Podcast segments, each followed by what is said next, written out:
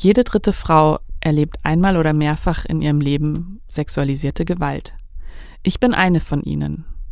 Aber bin ich deswegen ein Opfer? Und wenn ja, wie kann man diese Opferrolle auch wieder verlassen? Wie ist man überhaupt ein korrektes Vergewaltigungsopfer? Und muss man als solches für immer zerstört sein? Was passiert in einer Traumatherapie? Was bringen Trigger Warnings? Und wie können wir trotz allem mit unseren Traumata konstruktiv umgehen? Darüber spreche ich heute mit Melanie Büttner. Wer ist eigentlich dieser Sex? Oh wow, präsentiert Lustprinzip. Der Podcast von Theresa Lachner.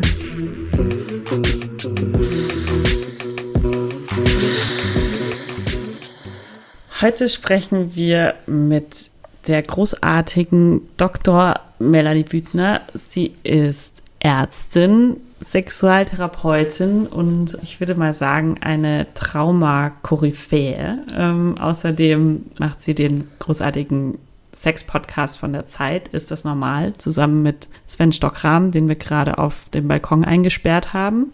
Ähm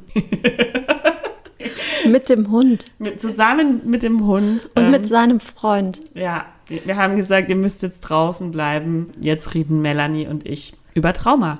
Ein Thema, mit dem wir uns inzwischen auch beruflich gemeinsam damit befassen. Du gibst ja Fortbildungen und ich bin da deine Gastdozentin zum Thema sexualisierte Gewalt in Paarbeziehungen. Darüber reden wir auch heute.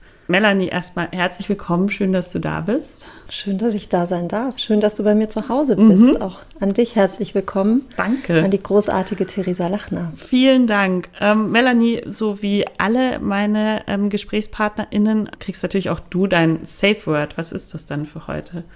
Ähm, Schokolade. Schokolade. Genau, das ähm, kriegen alle bei uns, falls sie irgendeine Frage nicht beantworten wollen oder sagen, so darauf habe ich jetzt echt keinen Bock, das geht in eine ganz komische Richtung. Damit sind wir ja auch irgendwie schon mittendrin im Thema äh, Consent und was passiert, wenn der verletzt wird. Ähm, was immer am Anfang von solchen Podcast-Folgen kommt oder auch Texten zu dem Thema, ist ja oft so eine Triggerwarnung. Ne? So dieses, wenn dich das irgendwo trifft, dann bitte wende dich an einen Therapeuten, bitte such dir Hilfe. Und ähm, wir können natürlich auch über Sinn und Unsinn von Triggerwarnungen generell diskutieren. Auch das finde ich irgendwie ein spannendes Feld. Aber was ich mir in dem Moment immer denke, wenn so eine Triggerwarnung kommt, bitte such dir Hilfe. Ja, okay, und wie? Und das wäre, glaube ich, auch so ein bisschen meine erste Frage an dich. Angenommen, man hört so einen Inhalt, ähm, das rührt was an in einem, was macht man denn dann am besten? Ich glaube, das Erste, was du machen solltest, ist den Inhalt beiseite legen mhm. und schauen, dass du Abstand davon bekommst. Wenn du merkst, es wühlt dich sehr auf, du bist sehr angespannt, du wirst überflutet von Gefühlen, die du nicht aushalten kannst, die unerträglich sind und es kommen Bilder hoch. Versuch dich auf etwas zu fokussieren, was so richtig im Hier und Jetzt ist, ja, weil das sind alte Bilder, die haben mit heute nichts zu tun, die fühlen sich nur an, als wäre das jetzt heute wieder so. Aber tatsächlich bist du ja jetzt hier und jetzt passiert kein Trauma, jetzt passiert nichts Schlimmes. Also das Beste, was man tun kann in dem Moment, ist zu gucken, was bringt mich zurück in den Moment. Das kann vielleicht eine bestimmte Musik sein, was für eine Band, irgendeine knackige Rockband vielleicht, ja, was für eine Band rüttelt mich so richtig auf und holt mich hierhin zurück oder eine andere Musik, eine sanfte Musik, die mich beruhigt, vielleicht einfach auch ein körperlich spürbarer Reiz, ja, mal zu schauen, ich stehe mit beiden Beinen fest auf dem Boden, habe ich wirklich Kontakt zum Boden, ja, ich erde mich oder ich äh, berühre so meine, meine Fingerspitzen und mache so Fingerspiele oder ähm, male etwas, ja, nehme mir einfach ein Blatt Papier, male kleine Muster, male ein Mandala, was auch immer, ja. Für andere sind es so Übungen. Es gibt auch so ähm, tatsächlich so Skill-Übungen, die man machen kann, mal zu gucken, finde ich hier in meiner Umgebung, wenn ich mal hier so durch den Raum gucke, finde ich hier fünf blaue Gegenstände und jetzt vier gelbe und jetzt drei rote und zwei weiße und einen schwarzen so. Also alles, was unkompliziert ist, was dich aber unmittelbar zurücknimmt in den Moment, ist da gut.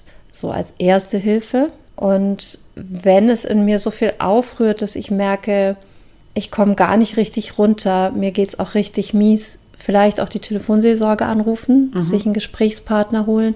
Wenn ich schon eine Therapeutin habe oder einen Therapeuten, gucken, dass ich in Kontakt gehe. Und dann kommt es so ein bisschen drauf an. Es kann ja so eine Sache sein, wo ich einmal sehr nah dran bin an so einem Gefühl und dann vergeht es vielleicht wieder nach einer Weile. Bei anderen ist es vielleicht so, dass sie merken, boah, das ist ein Riesenthema und ich werde ständig eingeholt, mir geht es ständig richtig mies. Meine Stimmung, die geht auch irgendwie über die letzten Tage und Wochen richtig in den Keller. Ich werde immer ängstlicher, immer angespannter. Ich habe am Körper überall auf einmal Schmerzen. Also wenn der Körper und die Seele so Notalarmsignale dauerhaft zeigen, wäre der Moment da zu schauen, wo kann ich denn vielleicht tatsächlich professionelle Unterstützung bekommen. Und das kann in einer ähm, Beratungsstelle sein, wenn ich Gewalt erlebt habe, vielleicht eine Beratungsstelle für Menschen, die ähm, Übergriffe erlebt haben. Das kann eine Traumaambulanz sein, das kann Traumatherapeut, Traumatherapeutin sein. Alle, die sich ein bisschen besser auskennen mit diesem Thema, die einfach wissen, wie geht man mit Menschen um, die traumatisiert worden sind in ihrem Leben, die Gewalt erfahren haben und da heute noch mit zu kämpfen haben. Diese Übungen, die du gerade auch kurz beschrieben hast, die einen so ins Hier und Jetzt zurückholen, die können dann eben auch Teil von so einer Traumatherapie irgendwo sein, oder? Kannst du kurz ein bisschen erklären, was genau in der Traumatherapie eigentlich passiert? Also so eine Traumatherapie hat so verschiedene Elemente. Also ganz grob unterscheidet man zwischen Stabilisierung und Ressourcenförderung auf der einen Seite und das macht wirklich den größten Teil der Arbeit aus.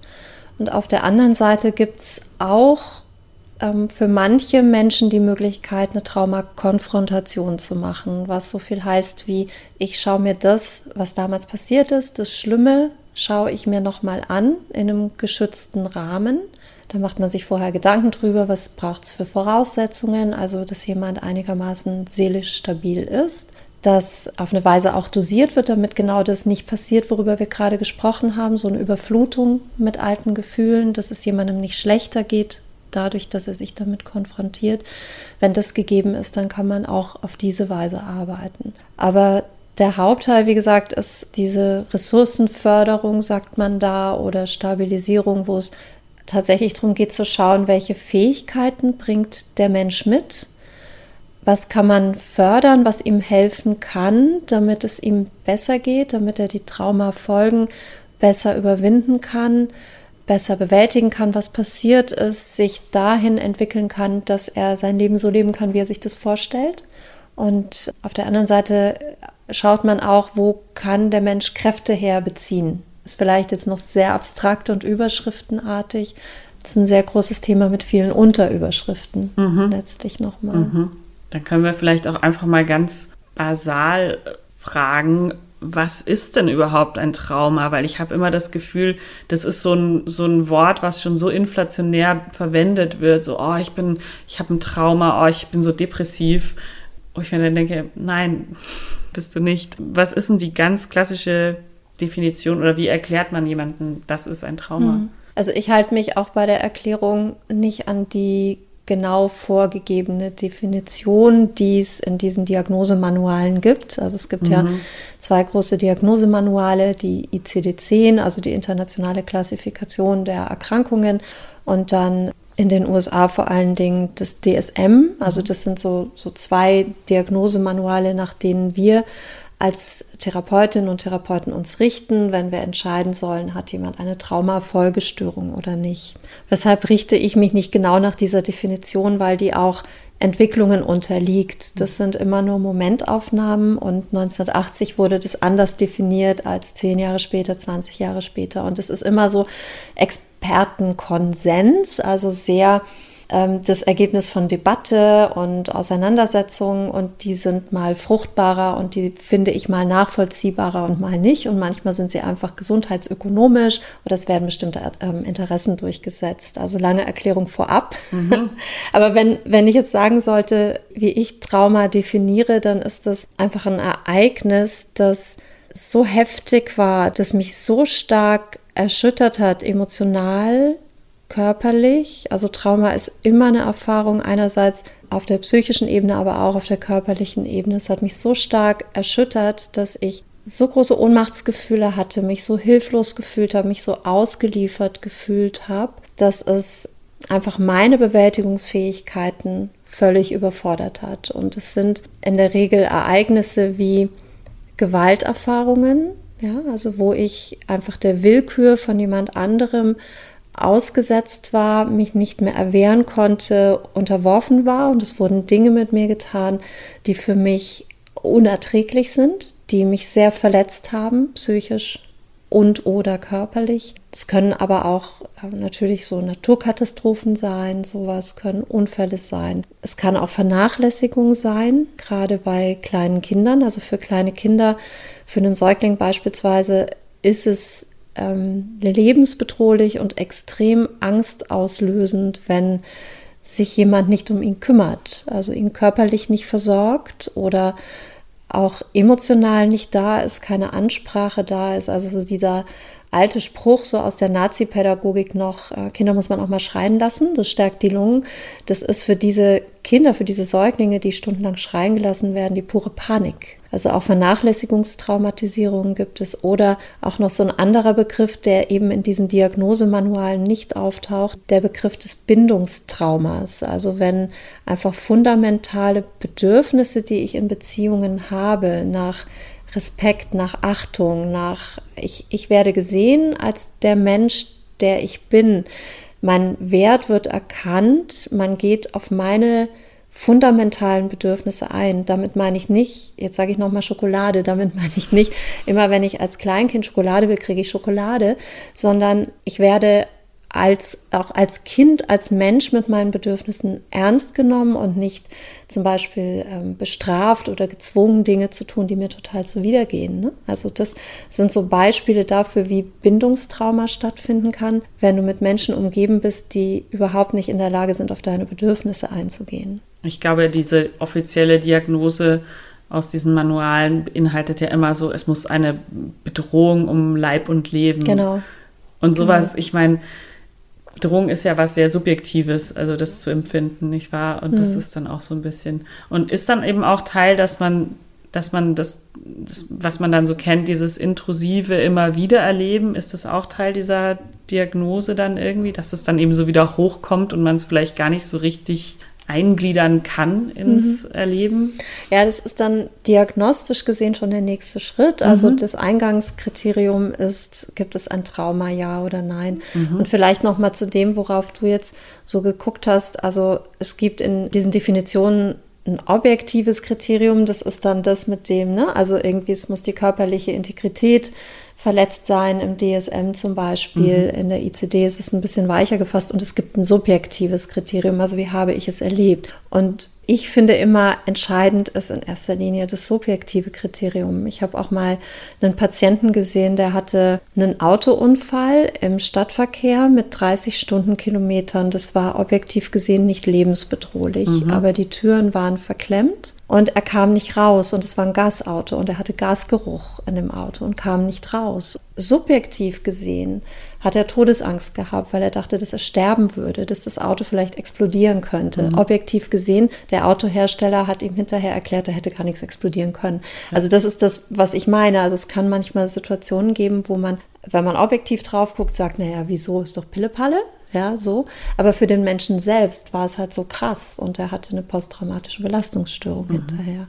Also Diagnosesysteme haben immer Ecken und Kanten, aber um zu deiner Frage zurückzukommen, dieses Wiedererleben, also dass ich das Gefühl habe, ich bin jetzt wieder im Trauma, ich habe dieselben Gefühle, dieselbe Ohnmacht, dieselbe Panik, denselben Ekel, dieselbe Not, dieselbe Wut. Man kann in einem Trauma auch mit Wut reagieren. Oder ich sehe diese Bilder vor mir, der Film spielt sich ab, ich bin gar nicht im Hier und Jetzt, mich zieht es irgendwie weg, ich habe das Gefühl, ich bin hier wie in Watte oder es schaltet sich alles aus. Also das, das eine wäre, wären so Flashbacks wiedererleben, das andere ist Dissoziation. Das ist dann das nächste Kriterium, das dazu kommt. Ja, mhm. also das ist dann schon tatsächlich ähm, so, so der erste Hinweis darauf, das ist eine posttraumatische Belastungsstörung, mhm. mit der wir es mhm. hier zu tun haben. Vielleicht auch eine posttraumatische Belastungsstörung mit so dissoziativen Beschwerden, wo, wo es ganz klar so ist, dass sich das Erleben von der Realität abkapselt. Ja. Also genau das Gegenteil von dem, was wir eben versucht haben, wieder im Hier und Jetzt zu sein. Unterm Trauma passiert es gerne oder dann bei so einer posttraumatischen Belastungsstörung, dass wenn etwas so überfordernd ist, dass das Hier und Jetzt weggeschaltet wird. Also dieses traumatische Erleben, das sich so anfühlt, als würde es hier und jetzt stattfinden. Also gibt es im Gehirn noch so die Flucht komplett raus. Ich gehe an einen komplett anderen Ort oder es schaltet sich einfach ab und ich habe hinterher keine Erinnerung mehr, was passiert ist. Mhm. Und dann ist eben Dissoziation, Depersonalisation und Derealisation. Also Dissoziation kann so verschiedene Erscheinungsformen haben. Die Realisation bedeutet, ich habe das Gefühl, ich bin gerade nicht in der Realität. Und mhm. die ähm, Betroffenen schildern es oft so, dass sie sagen, dann ist die Umgebung um mich herum so ein bisschen wie in Nebel oder ich habe das Gefühl, ich bin wie in Watte oder zwischen mir und der Welt ist wie so eine Milchglasscheibe und ich höre auch alles leiser. Also ich bin zwar irgendwie noch da, aber es wirkt nicht real, was um mich herum ist. Mhm. Das bedeutet die Realisation. Die Personalisation bedeutet, ich habe das Gefühl, mein Körper gehört nicht so richtig zu mir. Bei manchen Menschen ist es wirklich so ausgeprägt, dass sie sagen, ich sehe mich dann auch von außerhalb. Also mhm. ich schaue mir von oben zu oder mhm. ich sehe mich da sitzen mit anderen Leuten oder ich sehe mich mit meinem Partner, meiner Partnerin im Bett und wir haben Sex, aber ich stehe daneben, ich bin nicht dabei. Das ist Depersonalisation. Und dann gibt es noch eher so körperorientierte Formen von Dissoziation. Ich kann meinen Körper nicht spüren, zum Beispiel nach einem Trauma in der Sexualität. Zum Beispiel, ich spüre meinen Intimbereich nicht, ich spüre mein gesamtes Becken nicht, ich spüre mich nur bis zum Bauchnabel, aber ich spüre darunter nichts mehr. Oder ich spüre meine Brüste nicht, meinen Mund nicht, je nachdem, welches, ähm, welche Körperbereiche im Trauma eine bestimmte Rolle gespielt haben. Manche spüren ihren ganzen Körper nicht. Das ist auch eine Form von Körperdissoziation. Gerade bei Menschen, die sehr viel Trauma erlebt haben, also wiederholt über Jahre möglicherweise, kann es auch so ähm, noch ausgeprägtere Formen geben, dass sie so richtig im Gespräch abschalten. Wenn es bei mir so wäre, hättest du das Gefühl, oh, ich glaube, die ist irgendwie, die hat was geraucht, ich glaube, die ist voll in der Trance, ja, mhm. weil mein Blick irgendwie so ins Off geht und du mit mir keinen Blickkontakt mehr herbekommst. Vielleicht würdest du es merken, weil ich die ganze Zeit an dir vorbeirede. Also du stellst mir Fragen, auf die gehe ich aber nicht ein. Ich mache eher so, so Bögen um deine Fragen herum und wirke irgendwie langsamer oder mein Blick ist ein bisschen gesenkter. Daran kann man es auch manchmal sehen. Und bei manchen Menschen geht es so weit, dass sie hinterher tatsächlich Erinnerungslücken haben mhm. und vielleicht nicht mehr wissen, ah, okay, ich, ich merke gerade, ich gehe zur Dusche, also scheinbar hatte ich Sex, aber ich erinnere mich nicht mehr, wie es dazu gekommen ist und ich erinnere mich nicht, was passiert ist. Mhm. Oder ich komme ins Wohnzimmer und denke, ich muss mal in die Küche gehen, weil ich muss mir jetzt mal Mittagessen machen und sehe, ah, ich habe mir schon Mittagessen gemacht. Okay. Ja, oder ich finde Sachen zu Hause, die ich gekauft habe, erinnere mich aber nicht mehr daran, wie ich sie gekauft habe. Also ich weiß nicht, wie sie da hingekommen sind. Oder noch eine Spur ausgeprägter. Ich finde überall so Aufzeichnungen, in, also die muss ich geschrieben haben, weil hier wohnt niemand außer mir. Ich finde überall so Notizzettel, aber die Schrift ist nicht meine. Wow. So, ich verstehe verstehe das gar nicht, wie das kommen kann. Und ich gucke in den Spiegel und erkenne mich selber gar nicht mehr. Oder mache die Erfahrung, dass andere Menschen mich ansprechen auf der Straße und fragen, ja und, wie war es gestern noch? Wir haben ja gestern gesprochen miteinander. Und du so irgendwie, ja, ich kann mich gar nicht erinnern. Und wer war das überhaupt? Ne? Also, mhm. dass man Menschen nicht mehr erkennt, die man eigentlich kennt und mhm. sie nicht mehr zuordnen kann. Das ist dann manchmal bei Menschen so, die eine sogenannte dissoziative Identitätsstörung haben, die man auch multiple Persönlichkeit nennt. Ja. Also da, da geht die Dissoziation so weit, dass sie im Erleben eine andere Person sind teilweise auch andere Namen verwenden, sich teilweise an Orten wiederfinden und nicht wissen, wie sind sie da hingekommen. Also so, du merkst, da geht so völlig der Bezug zum Hier und Jetzt verloren ja. und auch zur Zeit. Also der Zeitbezug ist nicht mehr da.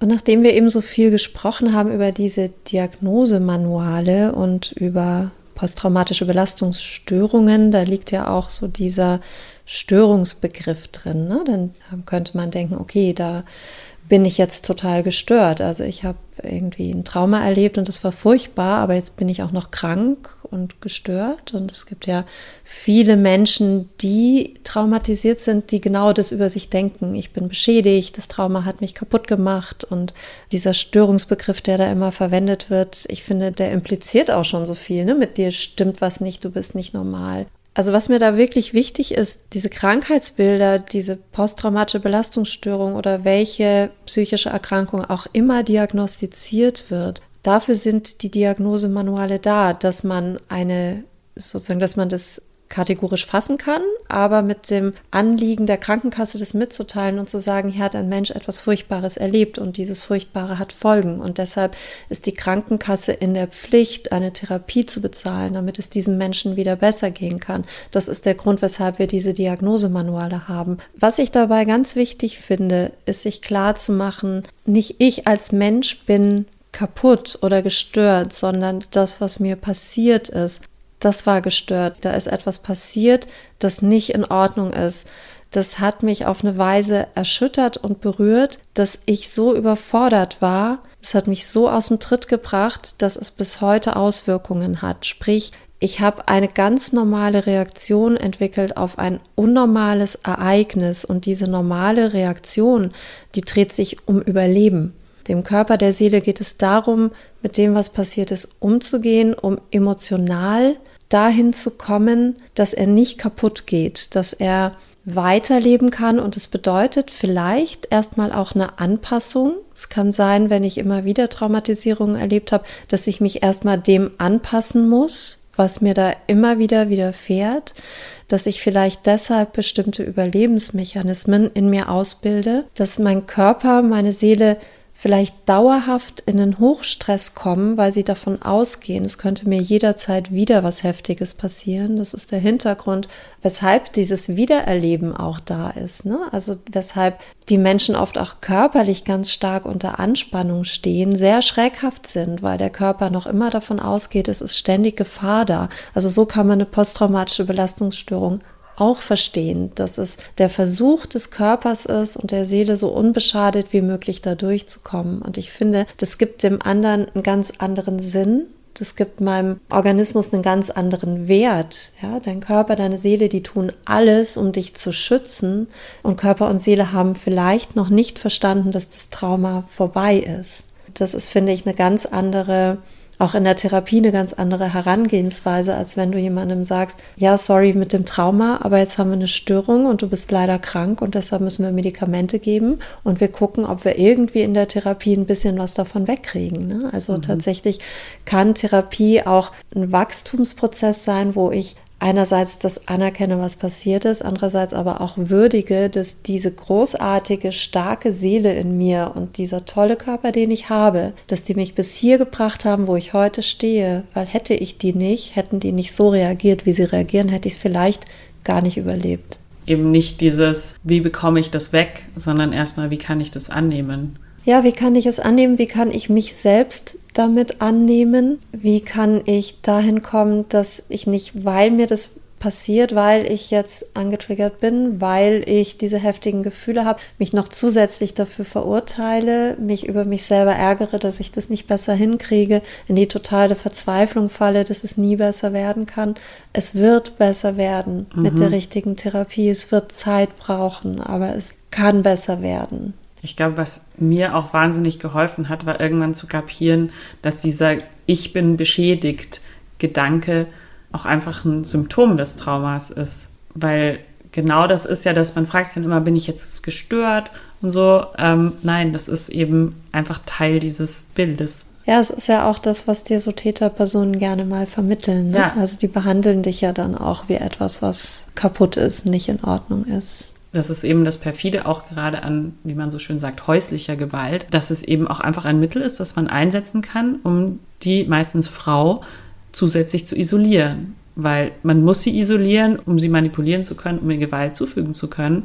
Aber man isoliert sie gleichzeitig auch zusätzlich dadurch, dass man das tut, weil sie dann nicht drüber reden kann, weil andere Menschen das von sich wegschieben mhm. werden, sagen werden, das bildest du dir ein oder du übertreibst doch vielleicht ein bisschen, ist das wirklich so passiert? Das ist eben, finde ich, sehr, sehr perfide, dass das tatsächlich auch so gut funktioniert. Ne? Und ähm, ich finde in dem Zusammenhang mit Traumata immer das Wort Heilung. Ich frage mich da wirklich immer so, war ich davor kaputt und bin ich jetzt wieder heile? Und wie hat dieses Heilsein auszusehen? Ich glaube, damit habe ich mhm. mich lange persönlich befasst und bin dann irgendwann zu dem Schluss gekommen, so, hm, ist das nicht noch ein komischer Anspruch, der irgendwie da so in der Luft liegt? So und war ich je beschädigt? Ist mhm. dann eigentlich die logische nächste Frage, die ich mir dann gestellt habe. Was ich mindestens so heftig finde oder eigentlich noch heftiger finde, da erinnere ich mich gerade an eine Patientin, mit der ich gearbeitet habe, die mir erzählte, dass sie vorher in einer Therapie war, in der man mit ihr immer an ihrem kranken Anteil gearbeitet hat. Fuck. Also man hat ihr vermittelt, du hast einen gesunden Anteil und du hast einen kranken Anteil. Und wie können wir den gesunden Anteil stärken, damit der Kranke verschwindet? Mhm. Und das finde ich auch auf eine Weise stigmatisierend, Extrem. diskriminierend. Deshalb ist es mir auch immer so wichtig, weil ich weiß, dass tatsächlich auch von Fachleuten solche Bilder weitergegeben werden, dass man sich ganz bewusst macht, dass was da mir gerade widerfährt, egal wie es sich jetzt nennt, ob es posttraumatische Belastungsstörung ist, ob es Depression ist, ob es eine Angsterkrankung ist. Jetzt sage ich auch Angsterkrankung, weil es einfach diese Diagnosen sind, aber das sind ähm, innere Zustände, die in der Regel eine Antwort sind auf massive Überforderungen, oft auch Traumatisierungen, ja, also wir haben über die Trauma sozusagen Eingrenzung gesprochen. Wir wollen es nicht inflationär verwenden. Deshalb sage ich, äh, es kann auch eine schwere Überforderung geben und es erfüllt dieses Traumakriterium nicht. Also Belastung ist eher auf so einem Kontinuum. Mhm. Ja, also auch etwas, was jetzt dieses Traumakriterium nicht erfüllt, kann dich trotzdem total aus der Bahn werfen in deinem Leben, kann dich völlig ängstigen. Guck dir an, was mit Corona passiert ja. ist, wie viele Menschen darauf reagiert haben. Mhm. Und auch diese Reaktionen, ob es jetzt Angst Angstzustände sind, ob es Depressionen sind, ob es Zwänge sind, die kommen, ob es körperliche Beschwerden sind, die kommen.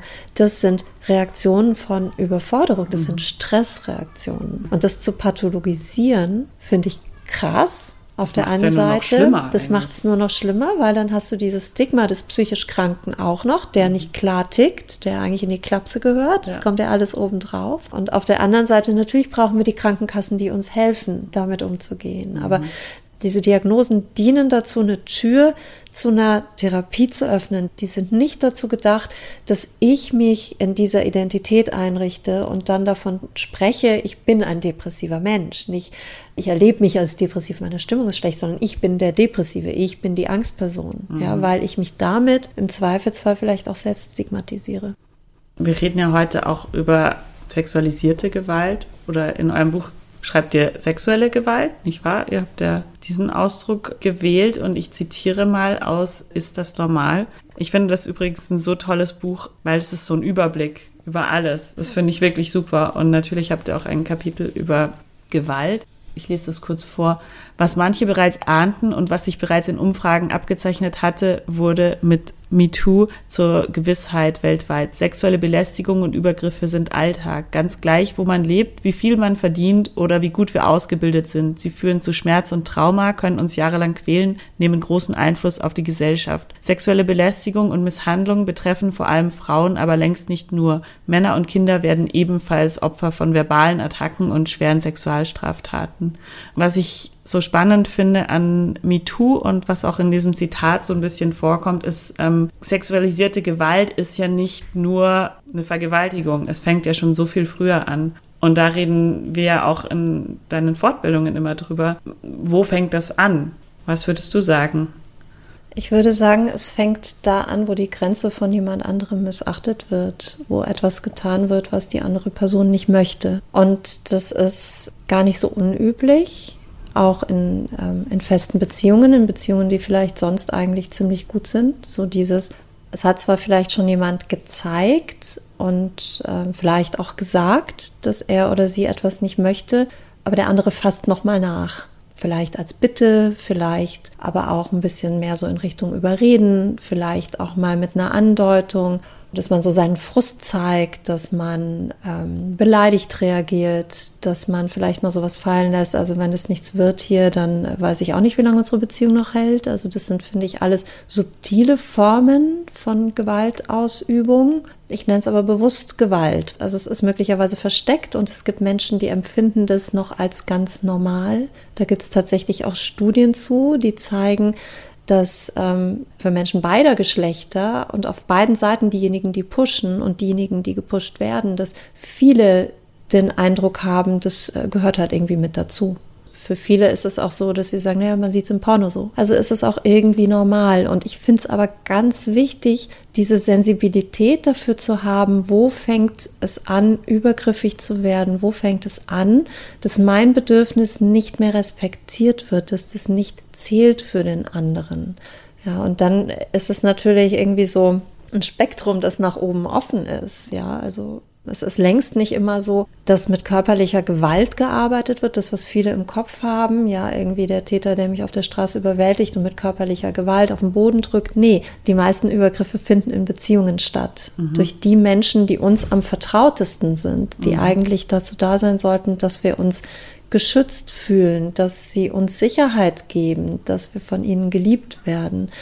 Ja, das sind die Situationen, in denen es einfach oft dazu kommt, dass solche Grenzen nicht geachtet werden. Und es sind sehr oft verbale Methoden oder es wird einfach gemacht so und es werden die Zeichen ignoriert, die kommen sind ja vielleicht nicht immer Worte. Es fällt vielen Menschen so unglaublich schwer, klar zu sagen in der Sexualität, was sie wollen oder nicht. Aber viele Menschen geben trotzdem Zeichen. Ne? Also mhm. ich bin unbeteiligt, ich kann den anderen gar nicht angucken, ich bewege mich nicht mit, ich erwidere die Küsse nicht. Ja, also alles das sind Zeichen dafür, dass jemand hier eigentlich Nein sagt ich denke, es ist ganz, ganz wichtig, dass wir da hingucken und wirklich uns bewusst machen, da ist eigentlich der Übertritt schon gegeben. Und ab da fängt es an, dem anderen auch weh zu tun, sei es emotional oder sei es körperlich. Ich glaube, je mehr man da hinguckt, ich meine, wir tun das ja beide auch beruflich, umso mehr fällt es einem auch einfach auf. Also ich habe das teilweise wirklich so ganz früh, wenn ich mit beim Online-Dating und dann schreibe ich mit irgendwem und dann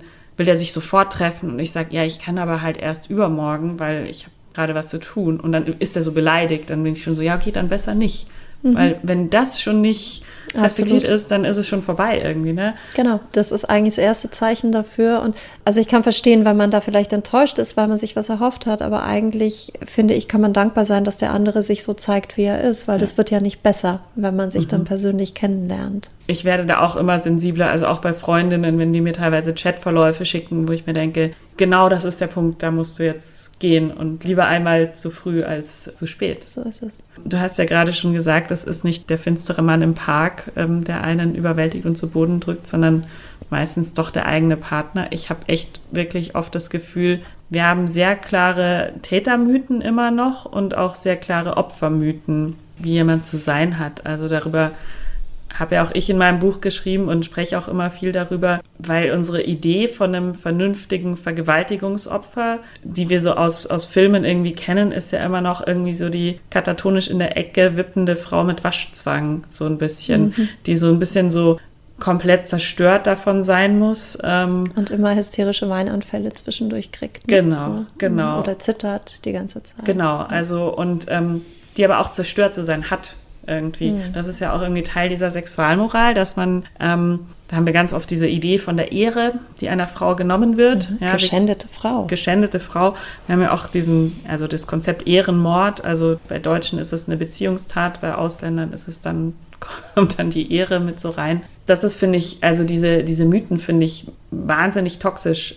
Also für mich zum Beispiel, ich habe ja auch Gewalt erlebt, aber ich konnte mich halt nie so richtig mit diesem Opferstatus identifizieren, weil ähm, es meine Sexualität relativ unbeeindruckt gelassen hat irgendwie. Und ähm, ja, das ist für mich irgendwie so ein, so ein Thema. Hast du damit auch viel zu tun beruflich? Ja, und das ist tatsächlich auch in der Therapie. Also ich arbeite ja auch therapeutisch mit Menschen, die Gewalt erfahren haben, die sexuelle Gewalt erfahren haben. Es ist therapeutisch oft ein Hindernis. Von daher, wenn du das so erzählst, freue ich mich immer. Das kann ich so sagen, weil ich habe dich ja jetzt auch schon in Fortbildungen und im Podcast gehört und so. Und ich freue mich irgendwie jedes Mal, wenn du das erzählst, dass du dich da gar nicht so mit diesem Opferding identifizieren konntest, weil das ist genau diese Ressource, die es da braucht. Ja, nämlich anzuknüpfen an gute Erfahrungen, die du auch schon gemacht hast, vorher in deinem Leben, offenkundig, weil sonst könntest du da an nichts anknüpfen, ja, und zu sagen, okay, das war echt mies, das war keine schöne Seite von Sexualität, die ich da kennengelernt habe. Vorsicht, also es gibt Menschen, die sagen, nee, also sexuelle Gewalt ist nicht Sexualität,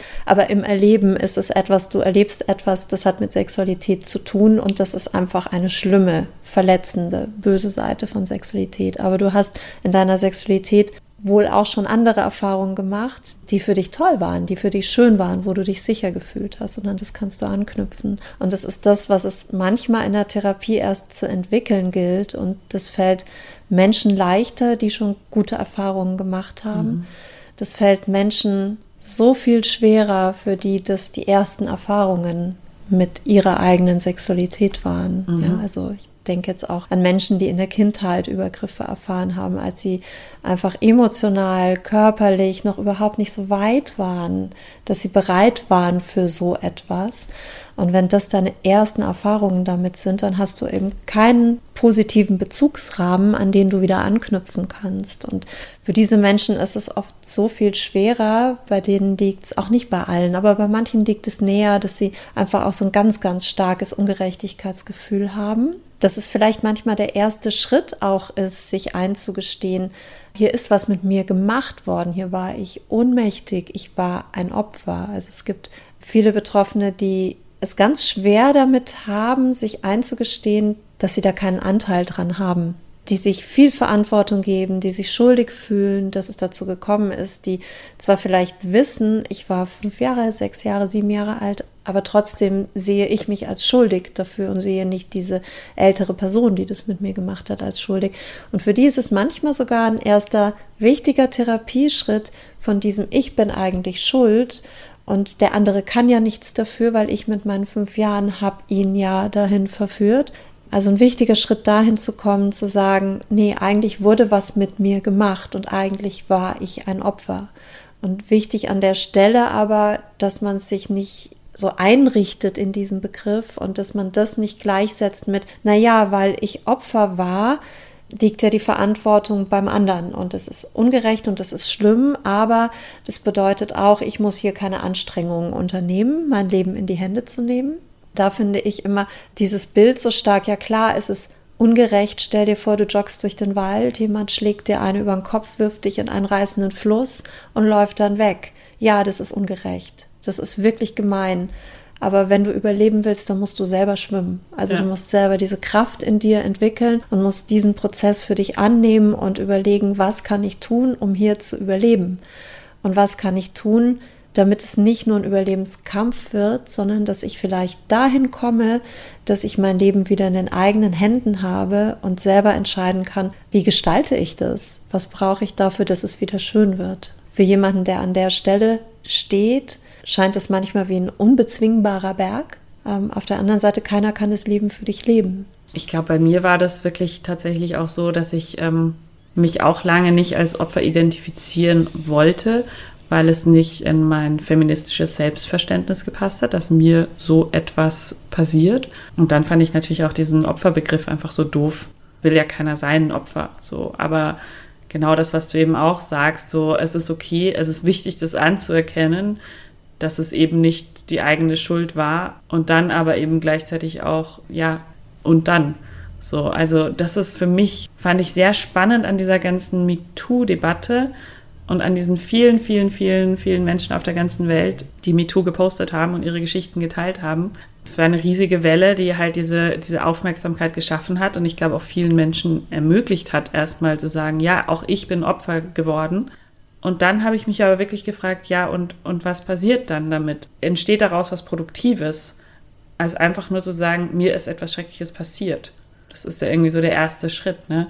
Und ich glaube, auch wie ich mein Buch geschrieben habe, da habe ich ja dann auch wirklich das irgendwie ziemlich aufgearbeitet, diese Erfahrung. Und ich habe mich währenddessen so oft gefragt beim Schreiben, so, ist es jetzt überhaupt gut, dass ich das so aufschreibe? Also bringt das, trigger ich nicht einfach nur Leute und lasse sie dann irgendwie damit stehen, so? Ich finde MeToo extrem wichtig. Ich finde deine Arbeit extrem wichtig in dem Buch. Und natürlich wirst du Menschen antriggern, keine Frage. Auf der anderen Seite habe ich die Erfahrung gemacht, damit jemand sich weiterentwickeln und wachsen kann, muss er ein bisschen angetriggert werden. Alles andere ist Vermeidung. Also wenn ich gar nicht hinspüren kann, was ist mir selbst geschehen, dann kann ich auch nicht lernen, daraus zu wachsen.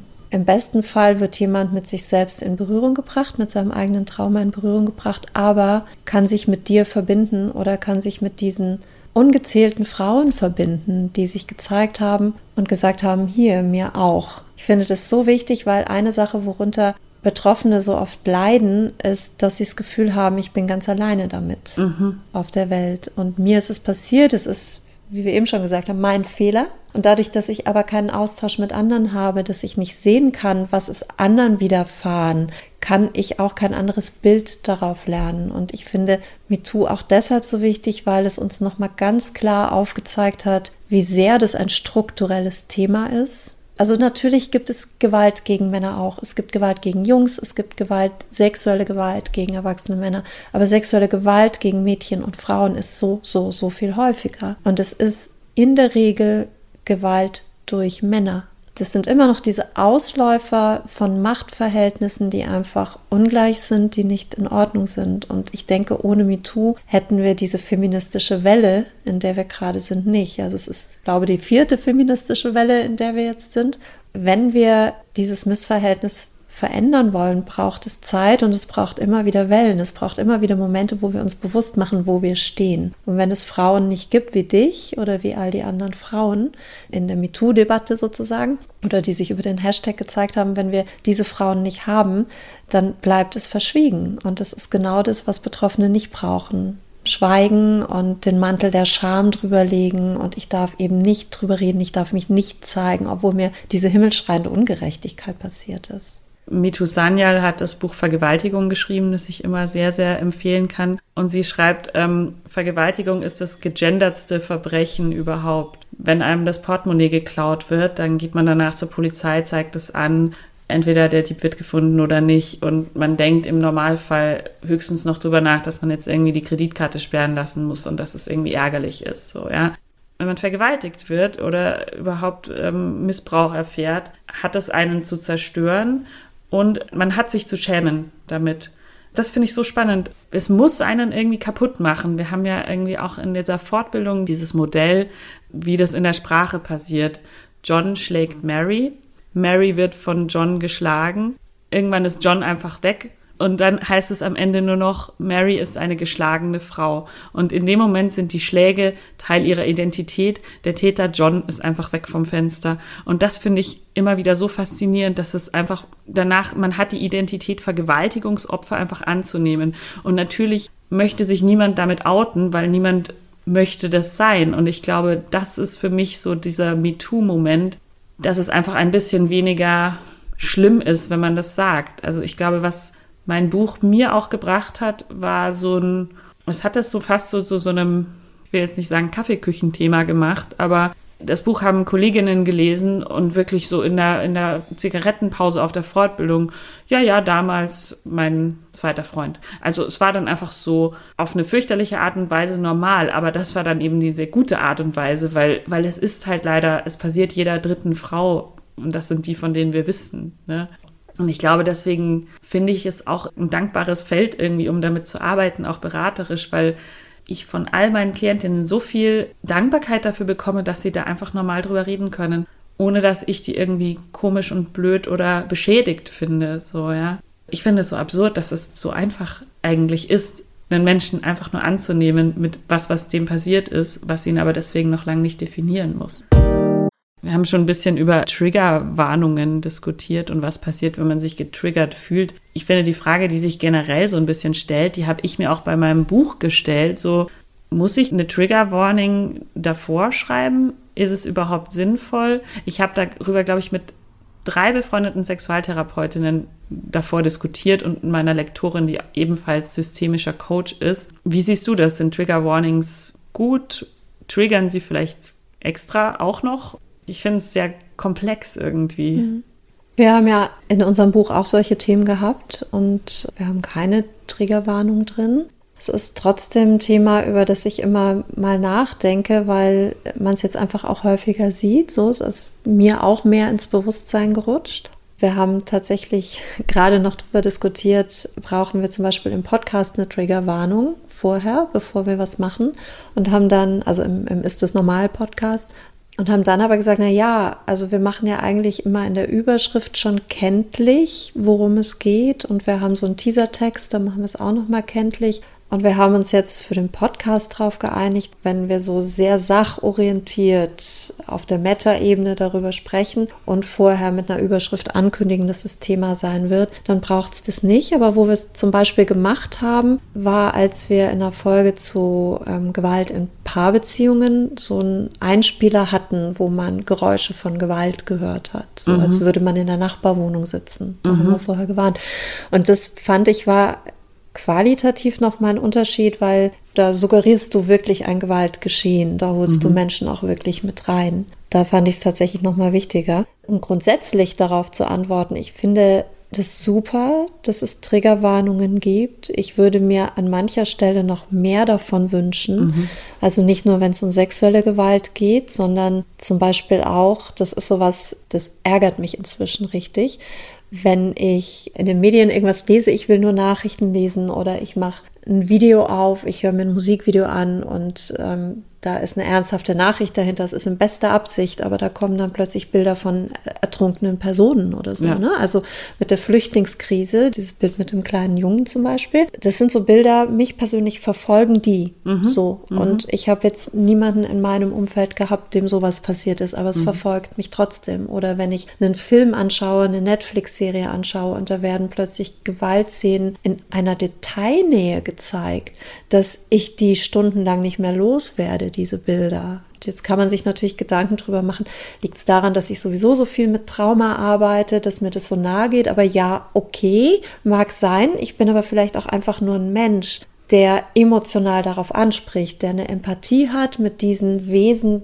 die er da sieht oder über die er liest und mich nimmt es mit. Und es ist ja noch mal potenziert, wenn ich dann mit diesem Thema, das mir da gezeigt wird, selber ein eigenes Trauma habe. Ja, ich habe selber ein Kind verloren oder ich habe sexuelle Gewalt erlebt und werde mit sowas konfrontiert. Da sind wir genau da, wo wir jetzt am Anfang der Folge waren. Was machst du denn dann, wenn du angetriggert wirst? Dann hast du ein echtes Problem. Und ich finde schon, in der sozialen Gesellschaft wie unserer sollte das auch möglich sein, Rücksicht zu nehmen. Und da ist es das Mindeste, darauf hinzuweisen, wenn so ein Content kommt, hier ist was drin, weil dann gibst du die Selbstbestimmung für die eigene Grenze den Menschen in die Hand. Mhm. Sonst gehst du ja über die Grenze drüber. Also du machst etwas und nimmst in Kauf, dass du aufschreckst, aufrüttelst. Manchmal ist es ja auch gut gemeint. Ne? Man muss aufrütteln, damit die Menschen in Aktion kommen. Ja? Mhm. Wie mit der Flüchtlingskrise. Aber du nimmst billigend in Kauf, dass du die Grenze der Menschen überschreitest und dass es Menschen geben wird, denen es damit richtig, richtig schlecht geht. Ja, deshalb finde ich das an vielen Stellen wirklich wichtig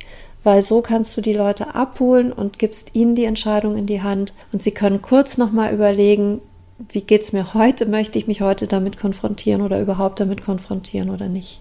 Ich finde, das ist dann aber auch wirklich immer so dieser Moment, wo man sich dann selber fragt, bin ich jetzt zu zart beseitet oder nicht? Aber also in der korrekten Welt sollte man sich die Frage gar nicht stellen müssen. Nee, ne? eben. Das ist ja genau wieder ja. so ein Traumading ne? Ja. oder so ein Gewaltding. Also warum denkst du darüber nach, dass du zu sensibel bist? Ja, mhm. nur weil andere Leute nicht Rücksicht nehmen können auf dich. Ne? Ja, und weil die dann auch sagen, vielleicht bist du einfach zu sensibel. Ja, genau. Ja. Mhm. Es liegt an dir, genau das. dass es dir weh tut. Zu Filmen kann man, glaube ich, auch so ein bisschen sagen, also wenn wir gerade bei, bei Medien, die triggern können, sind, es sind ja einfach nicht nur Pornos, die unsere Darstellung von Beziehung oder eben auch Sexualität so ein bisschen vernebeln, sondern ganz viel auch so diese klassischen Hollywood-Filme. Also es gibt eine Studie der Universität Michigan mit dem Titel Ich habe das nur getan, weil ich niemals aufgehört habe, dich zu lieben, in der gezeigt wird, dass ähm, romantische Komödien unsere Wahrnehmung davon, wie wir Beziehung und romantisches Werben wahrnehmen und was da eben angemessenes soziales Verhalten ist, ähm,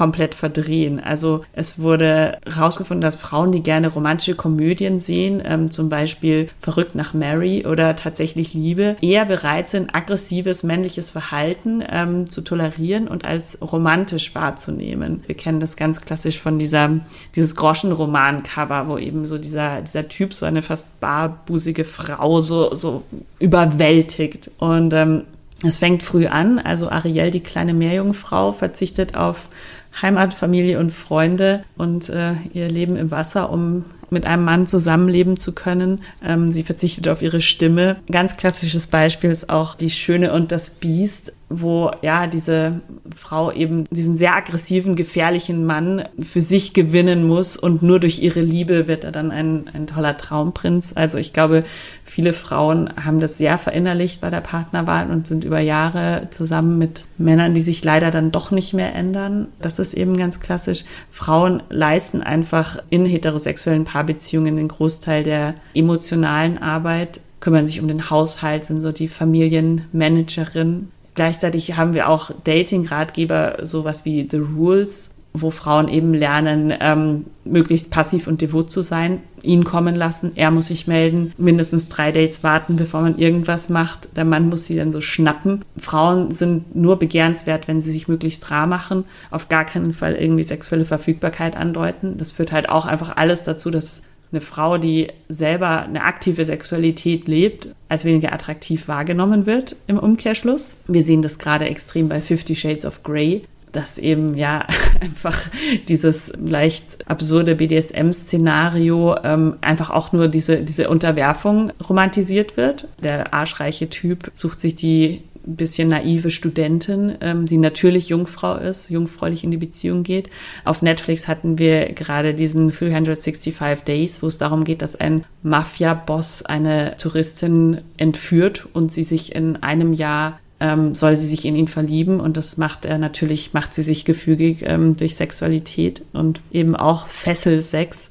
Und ja, das dann in Kombination mit Pornografie ich glaube, das kann man alles zusammenfassen dann unter diesem Klima, in dem Gewalt entsteht und was wir auch so ein bisschen jetzt als Rape Culture kennen. Also, dass man dann auch wirklich sagt, ja, okay, sie hat dann einen kurzen Rock an, aber warum gehst du denn dann damit? Also, diese ganz klassische Täter-Opfer-Umkehr ist, glaube ich, wirklich was, was jede Frau, die Gewalt erfahren hat, dann in irgendeiner Form, wenn sie sich damit outet, zu spüren bekommt. Man muss wirklich nur in die Popkultur ganz kurz reinschauen, um zu verstehen, warum das so ist. Rape Culture, also Vergewaltigungskultur, bezeichnet soziale Milieus oder Gesellschaften, in denen Vergewaltigungen und andere Formen sexualisierter Gewalt verbreitet sind und weitgehend toleriert oder geduldet werden. So eine Vergewaltigungskultur überträgt die Vorsorge und Verhinderung von und sogar die Verantwortung für Vergewaltigungen teils oder ganz den Opfern, in der Regel Frauen etwa indem ihnen vorgeworfen wird, eine Vergewaltigung durch die Wahl ihrer Kleidung oder durch ihr Verhalten provoziert zu haben. Quelle Wikipedia. Melanie ist jetzt vielleicht eine doofe Frage, aber würdest du sagen, man kann einem Trauma auch was Positives abgewinnen? Ich atme. Schokolade? Nee, gar nee. nicht. Gar nicht. Ich glaube, ich möchte mich nur so sortieren, dass es keinen verletzt. So. Ja. Ich würde sagen, es kommt sehr auf das an, was passiert ist. Es kommt sehr darauf an, welchem Menschen was passiert ist. Es gibt Menschen, die zerstörten Trauma. Es gibt Traumata, die sind so heftig, dass es Menschen einfach wirklich die Möglichkeit raubt, ein Leben zu leben, in dem sie glücklich werden können. Das muss man ganz klar so sagen. Also wenn du dir die Extremform von Gewalt anschaust, also organisierte rituelle Gewalt beispielsweise, wo wir jetzt immer mal so die Wellen mitbekommen, wo wieder irgendwie ein Missbrauchsring aufgeflogen ist, wo Kinder ab dem Zeitpunkt ihrer Geburt über Jahre hinweg körperlich, sexuell, emotional missbraucht werden. Auch da gibt es Menschen, die trotz allem irgendwann so im Leben ankommen, dass sie sagen, mein Leben ist lebenswert. Es gibt aber auch Menschen, da nicht ankommen. Und da finde ich, ist das manchmal einfach sehr nachvollziehbar, weil diese Menschen haben nicht dieselbe Chance bekommen mhm. wie andere und an denen ist einfach so viel verletzt worden, dass es vielleicht auch gar nicht mehr möglich ist. Es ist eine sehr harte Realität, mit der wir in unserem Beruf auch immer wieder konfrontiert werden, die du auch als Therapeutin und Therapeut erstmal packen musst. Mhm. Dass es sowas gibt, dass es Menschen gibt, denen du nur bis zum gewissen Punkt helfen kannst, wo du nicht alles wieder gut machen kannst, egal wie du dich bemühst oder wie viele Menschen sich um sie bemühen. Das gibt es. Auf der anderen Seite gibt es Menschen, die machen sowas das nennt man posttraumatisches Wachstum. Die können irgendwann drauf gucken und sagen, keine Frage, ich hätte es mir anders gewünscht. Ich wäre froh, es wäre mir erspart geblieben, aber ich habe durch diesen Prozess, der dadurch angestoßen wurde, so eine Entwicklung erfahren, dass ich vielleicht viel mehr gelernt habe, als ich sonst hätte lernen können. Und ich habe im besten Sinne aus Zitronen Limonade gemacht, weil ich heute vielleicht selbst anderen helfen kann, die ich sonst nicht verstehen würde, hätte ich das nicht selbst erlebt. Ja, oder ich kann heute auf meine Tochter, auf meinen Sohn, auf alle anderen Menschen um mich herum viel, viel besser eingehen, als ich es vielleicht könnte, wenn ich mich nicht so intensiv damit auseinandergesetzt hätte, was braucht es denn für eine gute Beziehung. Also hätte ich nicht diese traumatische Beziehung erlebt, diese, diese Übergriffe von jemand anderem, hätte ich mir das nie so bewusst gemacht und wäre mir das nicht so wichtig, die Beziehung zu meinen Mitmenschen so gut zu gestalten. Auch mhm. sowas gibt es. Insofern ja, sowas ist möglich. Ich habe höchsten Respekt vor Menschen, die solche Wege gehen. Es ist kein leichter, aber manchmal kann man tatsächlich auch etwas für sich gewinnen. Ich habe dazu auf Instagram neulich ein Zitat gelesen, was ich total gut fand, weil oft hört man ja auch dann wieder so dieses Trauma is a gift. So. Und ähm, jemand hat geschrieben, my trauma isn't a gift, my resilience is. Und das finde ich eigentlich ein sehr gutes Schlusswort. Melanie, vielen, vielen Dank für deine Zeit und dein ganzes Wissen. Es ist immer wieder toll, mit dir zu reden. Danke dir, Theresa. Kann ich genauso zurückgeben. Dankeschön.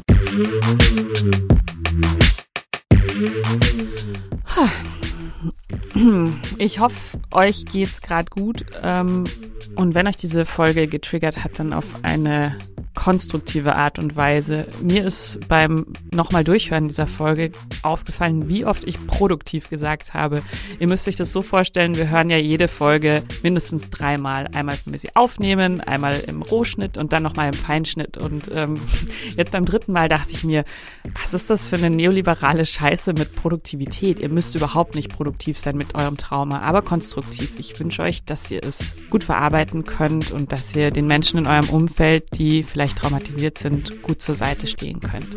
Aus Erfahrung weiß ich, dass wenn ich dieses Thema anspreche, das immer extrem viel Resonanz nach sich zieht und ich bin es gewohnt, sehr, sehr lange, sehr persönliche E-Mails zu erhalten, die mich sehr berühren, oft auch irgendwie in einem Moment erwischen, wo ich eigentlich gerade frühstücke oder was ganz anderes mache. Und ähm, ich freue mich natürlich immer sehr über euer Vertrauen, aber ich frage mich beim Lesen schon auch manchmal, ob ich gerade überhaupt die richtige Adressatin bin für diese Geschichten, die teilweise einfach auch zum ersten Mal erzählt werden. Und packe euch in die Show Notes ein paar Links mit Adressen, wo ihr euch vielleicht auch gut aufgehoben fühlt. Ich empfehle euch auch wirklich eine Podcast-Folge von Tim Ferriss, der über sein Trauma sehr, sehr offen berichtet. Mir hat die Folge sehr, sehr viel gebracht und die ist auch irre gut für Angehörige. Außerdem empfehle ich euch Melanies neues Buch Handbuch häusliche Gewalt und die vielen Podcast-Folgen, die sie bei Ist das normal schon zu diesem Thema aufgenommen hat. Auch die packen wir euch selbstverständlich in die Show Notes. Und eine Empfehlung aus dem Hause Oh Wow, die diese Woche besonders von Herzen kommt. Jans Heldinnen Folge 12 mit Sophia Hoffmann. Eine Person, die, bevor wir uns überhaupt kannten, in mir sehr, sehr viel angestoßen hat zu diesem Thema, weil sie die erste Frau war, mit der ich mich identifizieren konnte, wo ich mir dachte, wow, wenn ihr das passiert ist, dann ist es auch okay, dass mir das passiert ist. Und wir haben uns dann irgendwann später kennengelernt und inzwischen sind wir wirklich enge Freundinnen. Und auch das ist für mich so ein Beweis dafür, dass eben auch aus so einer beschissenen Erfahrung was sehr, sehr, sehr Positives entstehen kann. Ich hoffe, euch geht's gut. Ich drücke euch aus der Ferne und freue mich auf übernächste Woche. Dann geht's wieder um ein bisschen fröhlicheres Thema, nämlich um Sextoys. Bis dann. Wer ist eigentlich dieser Sex?